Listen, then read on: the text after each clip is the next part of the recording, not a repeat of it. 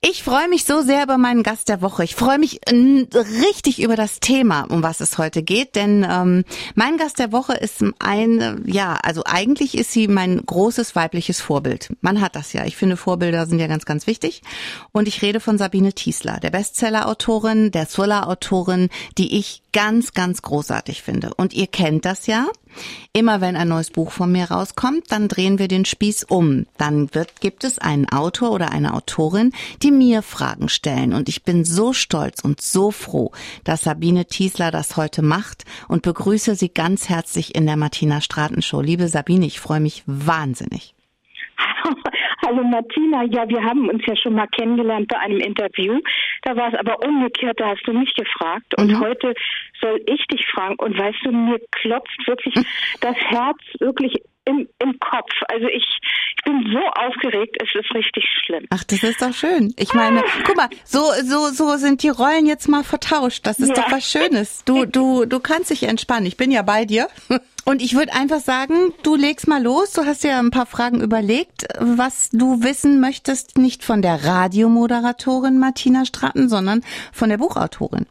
Ja, ich will das natürlich jetzt von der Radiomoderatorin wissen. Und zwar, wir mhm. kennen uns noch nicht lange, mhm. äh, aber wir kennen uns so ein bisschen und wir mögen uns sehr. Das war wahrscheinlich so Hören und Kennenlernen auf den ersten Blick. Mhm. Und ähm, daher weiß ich, dass du eine Menge an der Backe hast. Also Mann und Kind und Hund und Haus und deinen Radiojob. Und darum, wie, wie bist du auf die Idee gekommen, jetzt auch noch zu schreiben? Ich hatte, ich, ich schreibe immer schon super, super gerne ähm, und habe irgendwann mal angefangen, den ersten Thriller zu schreiben und ich habe gedacht, boah, das mache ich jetzt. Ich habe für den ersten sechs Jahre gebraucht, weil oh ich Gott. den immer zwischendurch geschrieben habe. Sechs Jahre.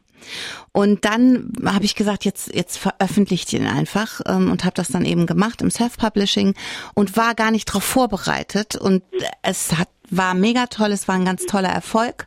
Und dann habe ich gesagt, gut, das mache ich jetzt weiter. Ich mache jetzt, ich schreibe jetzt weiter. Und für das zweite Buch, das habe ich innerhalb von sechs Monaten geschafft. Dann musst du dir ja richtig Zeit freigeschaufelt haben.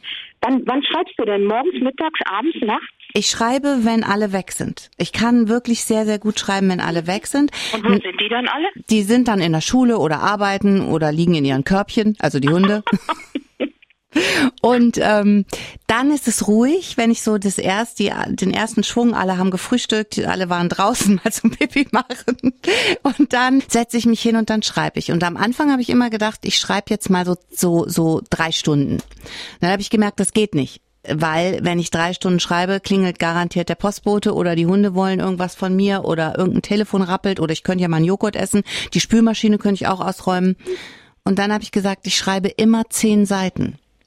Und das ging dann ganz gut mit diesem Limit. Ne? Also immer zehn Seiten schreiben und dann, dann ist gut. Nachts schreiben, das machen ja viele, das kann ich nicht, weil dann bin ich am nächsten Tag kaputt, weil mein Kind kommt ja irgendwann aus der Schule, dann Hausaufgaben machen, Essen kochen und so, dann, dann wäre ich um drei Uhr müde und dann kann ich mich nicht einfach hinlegen. Von daher morgens.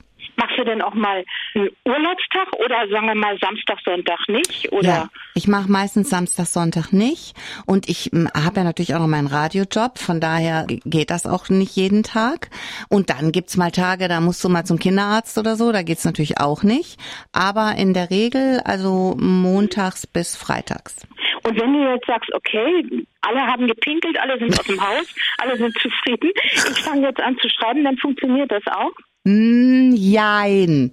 Also es, ähm, ich habe mir angewöhnt, wenn es mal nicht so läuft, weiterzuschreiben und denk dann, wegschmeißen kann ich nachher immer noch. Ja. Und dann ändere ich das dann auch manchmal. Manchmal merkst du so, da sind so ein paar Passagen, das war jetzt nicht so, wie ich es mir vorgestellt habe. Dann mache ich es lieber nachher nochmal weg, bevor ich stoppe. Weil, also ganz aufhören finde ich dann so mega frustrierend. Dann stehst du so unverrichteter Dinge auf. Aber auch die Tage gab es, wo ich gedacht habe, ich mir fällt nichts ein. Aber ich habe auch da einen Trick. Ich schreibe mir immer den Anfang vom nächsten Kapitel für den nächsten Tag auf oder den Anfang vom, vom nächsten Abschnitt oder so. Ja. Dann, damit ich am nächsten Tag schon weiß, wo ich hin, wo ich hin will. Ähm, hast du denn jemanden, dem du dein Manuskript zu lesen gibst? Ja. Also ja, dein ja. Mann, darf der das lesen? Nein.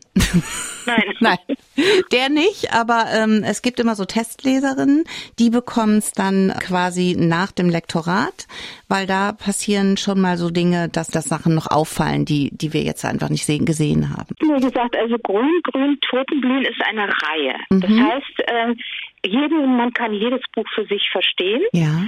Sie hängen nicht zusammen, aber sie gehören irgendwie zusammen. Wahrscheinlich durch deine Hauptprotagonistin. Genau. Erzähl mal von der. Was ist das für eine Type? Ähm, das ist Franziska Merten, die kommt ähm, aus Aachen ins Saarland und ist so ein bisschen merkwürdig. Also sie ist sehr spröde, sie vertraut nicht sehr gut, sie fühlt sich am Anfang im Saarland auch überhaupt nicht wohl, weil sie noch gar nicht angekommen ist. Ja, und sie äh, verliebt sich dann aber hier und jetzt in diesem dritten Teil ist es so, dass sie ein Baby bekommt und quasi vor Mutterschutz steht und äh, trotzdem es sich nicht nehmen lässt zu ermitteln. Nimmst du mir die Frage schon vorweg, die ich stellen wollte, nämlich das, was im dritten Teil passiert? Es geht um sogenannte Lost Places, also Plätze, die verlassen sind. Und äh, an diesen Plätzen geschehen Morde. Und der Mörder setzt die, die Leichen in Szene, so wie in einem Theaterstück. Und die werden dann gefunden und Franziska macht sich auf die Suche nach dem Mörder. Was leider schlimm ist, ist, dass sie selbst in den Fokus rückt und dass sie naja, dass wir halt quasi ein wenig Angst um Franziska haben müssen, weil ähm, sie setzt sich großer Gefahr aus durch ihre Ermittlungen. Wie, wie muss ich mir die Lost Places vorstellen? Das sind Ruinen? Ja, Lost Places sind so Plätze, hm, die verlassen worden sind. Also Plätze, an denen Leute gelebt haben. Das kann ein altes Haus sein, das kann eine alte Fabrikhalle sein oder ein altes Schwimmbad. Und ich war an vielen diesen Plätzen in, zur Recherche dieses Buches und die haben eine so besondere Atmosphäre. Das ist ganz komisch. An manchen Plätzen kriegst du wirklich meterhohe Gänsehaut, weil du, du du spürst die Vergänglichkeit quasi, also die Natur, die sich das zurückholt, was mal ihr gehört hat, bevor der Mensch dieses Haus dahingesetzt hat. Das ist wirklich äh, sehr, sehr spannend, diese Lost Places Geschichte. Das kann ich mir gut vorstellen, denn ich habe ja in der Toskana mir auch sehr, sehr viele Ruinen angeguckt und habe dann auch zwei Ruinen ausgebaut und so. Die haben schon was Faszinierendes. Aber äh, was ich nicht verstehe, wann ist denn eine Ruine oder wann ist ein Place ein Lost Place? Ab wann? Ich meine, mhm. diese Orte gehören ja alle irgendjemand. Ja. Und wenn ich jetzt mein Haus verlasse, weil ich ein halbes Jahr auf Weltreise gehe, dann ist es ein Lost Place und dann kann hier jeder drin rumstöbern und Nein. Leichen ablegen? Man darf ja nicht in diese Plätze. Ne? Also was ein ganz äh, großes Gesetz ist, ist, äh, du darfst nicht einbrechen. Also entweder ist es offen, dann ist es offen. Oder aber du darfst nie irgendwas kaputt machen, nie irgendwo einbrechen.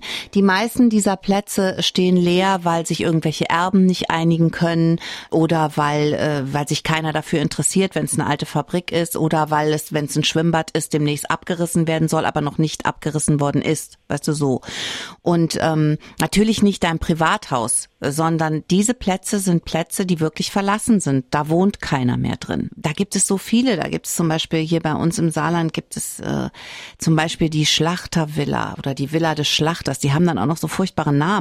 Das ja. Haus der Näherin, die Villa des Schlachters, das Haus der Puppenmeisterin. Das zum Beispiel ist ein großartiger Platz. Das, da kann ich drüber reden, weil man darf auch nicht sagen, wo die sind, aber dieses Haus gibt's nicht mehr. Das Haus der Puppenmeisterin war in Frankreich. Da war, hat eine Frau gelebt, die die Puppen repariert hat. Und in diesem Haus war es tatsächlich so, ich habe das gesehen, da standen wirklich noch die Puppenköpfe in der Reihe, da waren die Glasaugen in, in Schubladen noch verteilt. Das geht immer alles so lange gut, bis irgendein Depp kommt, der es kaputt macht.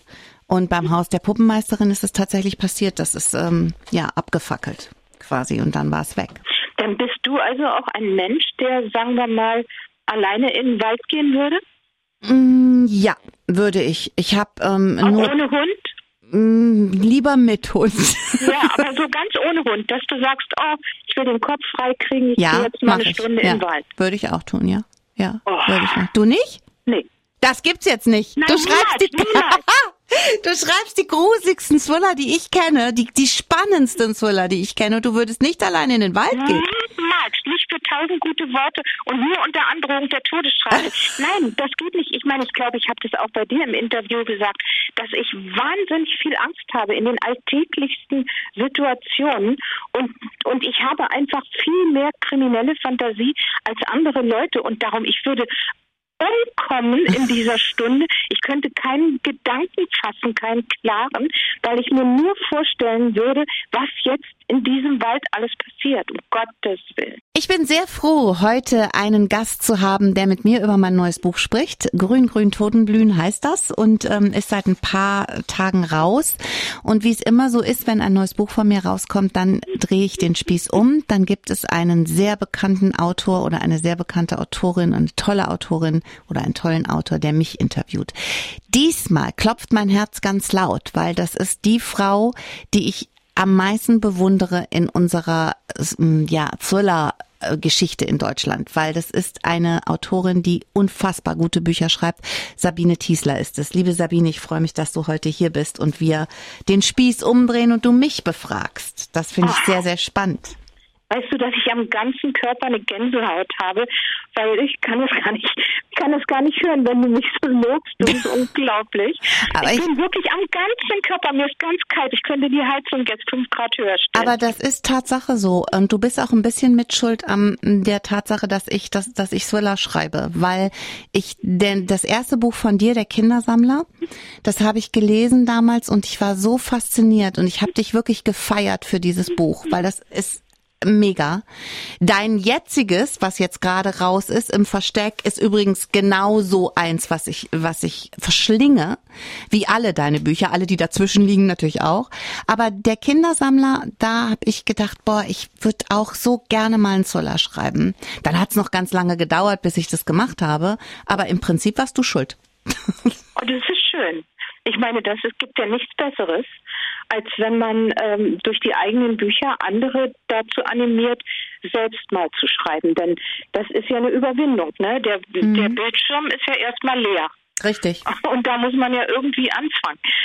Aber äh, bei mir war das eigentlich so, dass meine Deutschlehrerin, da war ich so elfte, zwölfte Klasse und ich liebte Aufsätze. Ich schrieb, schrieb die unheimlich gerne und ähm, ich habe sie auch verehrt, meine Deutschlehrerin. Mhm. Und immer wenn sie mir einen Aufsatz wiedergab, dann sagte sie, oh, Sabine, Du hast ja wieder so viel Blut verloren, weil, weil ich einfach immer so viel geschrieben habe. Und da dachte ich mir, oh, das ist gut. Das ist gut, dass die das sagt. Das war so das erste Ding, wo ich dachte, Schreiben macht Spaß. Hast du denn ein, ähm, wie bist du zum Schreiben gekommen? Ich meine, du, du hast Drehbücher ja geschrieben, du bist äh, Drehbuchautorin, du hast für ganz große Serien gearbeitet. Wann, wie war das mit dem Thriller? Wann kam das? Na, wir sind, äh, ich habe fürs Fernsehen gearbeitet wie, wie doof und hatte über Jahre äh, war ich ausgebucht und mein Mann sagte, oh super, hier ist es schön und meine Frau hat Arbeit und ich fliege vielleicht ab und zu noch mal nach Deutschland und drehe einen Film als Regisseur, aber ansonsten geht's mir gut. Und dann dachte ich mir, okay, jetzt mache ich auch mal das, was ich immer schon machen wollte, aber nie Zeit hatte, weil ich fürs Theater schrieb, fürs Fernsehen, mhm. für alles Mögliche. Und dann habe ich mich einfach hingesetzt und habe gesagt, ich schreibe jetzt mal den Roman, den ich schreiben will. Und das war der Kindersammler. Und mhm. so fing das an und der ging durch die Decke und dann dachte ich, okay, dann mache ich weiter und da kann ich selbstbestimmt schreiben, während ich ja beim Fernsehen, da gibt es ja eine Menge Dinge, die man bedenken muss, mhm. eine Menge Personen, nach denen man sich richten muss und das, davon hatte ich auch die Nase voll. Ja, das kann ich verstehen. Dann war es dann ein, ein ganz autarkes Arbeiten und für dich bestimmt auch ähm, ja was Besonderes dann, ne? Ja. Naja, ich meine, bei einem, bei einem Drehbuch ähm, bricht bereits auf Seite 2 der Produzent zusammen und sagt, Mäuschen, weißt du, was das kostet? Mm, Und im Buch kannst du alles geschehen lassen. Mm. Alles, was du willst. Ja, das ist das richtig. ist einfach eine unglaubliche Freiheit. Glaubst du, du könntest das Drehbuch für deine eigenen Bücher schreiben? Ja, klar. Könntest du, ne? Das würde ich auch wollen, denn ähm, ich, ich muss das Rad nicht mehr neu erfinden. Und warum soll sich jemand anders in die Dinge reinfuchsen, die ich so gut kenne? Ja. Und kein Mensch, der sagen wir mal, ein Drehbuch schreiben würde von meinen Stoffen, hat auch 20 Jahre in der Toskana ja. gelebt und weiß, wie die Leute da ticken und wie das da alles funktioniert. Ja. Was machen wir denn als nächstes so? Also du, du zuerst bitte, dann erzähle ich dir, was ich als nächstes mache. Naja, das ist ja immer eine Ecke geheim, ne? Also Ach so. Das, ja, Hört ja, ja keiner. Nee. Ähm, das nächste Buch ist sozusagen schon fertig. Da bin ich schon im Dialog mit meiner mhm. Lektorin und im Korrekturmodus. Und das Buch danach ist in Arbeit. Super. Dann also haben wir ja bald viel von dir. Mit anderthalb Büchern, äh, den nächsten anderthalb Büchern zugange. Sehr gut. Das freut mich. Ich freue mich immer so auf deine Bücher. Sag mal, ist das, geht dir das auch so, wenn, wenn du dann deine Leser hast, die dann, die dann schreiben und sagen, boah, ich habe es gerade ausgelesen, wann kommt denn das nächste? Weißt ja. du, die verschlingen das so in drei Tagen und du denkst dir, oh, Freunde, ich war gerade froh, dass es da war. Naja, man ist ja zum Glück immer eine, eine Ecke voraus. Denn wenn ich ein, ein Manuskript abgebe, dann dauert es ja neun Monate bis zwölf Monate, bis es erscheint. Mhm. Weil die brauchen, die Verlage, die brauchen so viel Vorlauf, dann muss der Vertrieb damit spazieren gehen, mhm. dann kommen Kataloge raus und, und, und, und. Also das ist ja eine richtig lange Zeit. Es ist für mich immer wie eine Schwangerschaft. Mhm. Ja, und mhm. dann, wenn es dann rauskommt, dann hat man ja das nächste oder jetzt eben, weil meins verzögert war im Versteck, auch durch Corona, mhm. ähm, dann schon in der Mangel oder schon bald fertig oder fast fertig, so dass die Leute dann nicht sagen wir mal, anderthalb mhm. Jahre die warten. Schreibezeit warten müssen und dann noch ein knappes Jahr äh, in der Herstellung, sondern man kann dann relativ zügig nach einem, anderthalb Jahren mit dem nächsten rauskommen. Aber die, die Leser sind dann natürlich ähm, ungeduldig mhm. und ich mhm. kriege auch unentwegt diese Mails. Wann denn, wann denn, wann denn? Und sie haben sich dann schon so darauf eingestellt. Und spätestens nach anderthalb Jahren ist das nächste da. Und wenn es sich dann mal verzögert, so wie jetzt mit dem Versteck, dann dann kommen unentwegt Mails. Was ist los? Hoffentlich mm, geht's Ihnen mm, gut. Sind Sie mm. gesund? Schreiben Sie weiter. nee, bei mir ist ein bisschen anders, weil ich ja self-publishe. Das heißt, das ist nicht so. Also ich kann, ich gehe ja viel schneller raus. Ich habe diesen ganzen Apparat da nicht hinter. Ja. Ähm, darum ist es bei mir dann, äh, weißt du, ich bin, habe dann gerade quasi den Griffel fallen gelassen und ähm, habe ein Buch draußen nach Griffel fallen lassen und Lektorat und so. Ja, aber das, das geht dann alles relativ zügig. Ähm, dann bin ich fertig und dann sagen die dann schon, oh, wann kommt denn das nächste? Wie geht's denn jetzt weiter? Und ja, weiß ich noch nicht. Ich weiß noch nicht, was als nächstes kommt. Sag ich dir ganz ehrlich. Ich habe gerade, mach gerade mal für den Rest des Jahres Pause und dann überlege ich im Januar mal, was dann kommt so. Ja, ist das so mein ist vielleicht Plan. ganz schön. Und gerade wenn man so eine Pause macht, dann überfallen einen ja die Ideen. Genau. Und außerdem erkenne ich ja jetzt dich. Das heißt, wir telefonieren auch öfter mal und dann kann ich immer mit dir so ein bisschen brainstormen. Das ist total schön und das finde ich so großartig, dass du Mach das. Ich sehr gerne. Das ist ja, echt doch, toll. Ich toll. Ja. Ich danke dir ganz herzlich, dass du mir die Zeit geschenkt hast und dass wir über dieses Buch reden konnten. Grün, grün, Totenblühen ist jetzt quasi geadelt durch Sabine Tiesler und da bin ich sehr stolz drauf. Habe ich sehr, sehr gerne gemacht, Martina. Und wir reden weiter, wenn auch nicht übers Radio. Das machen wir.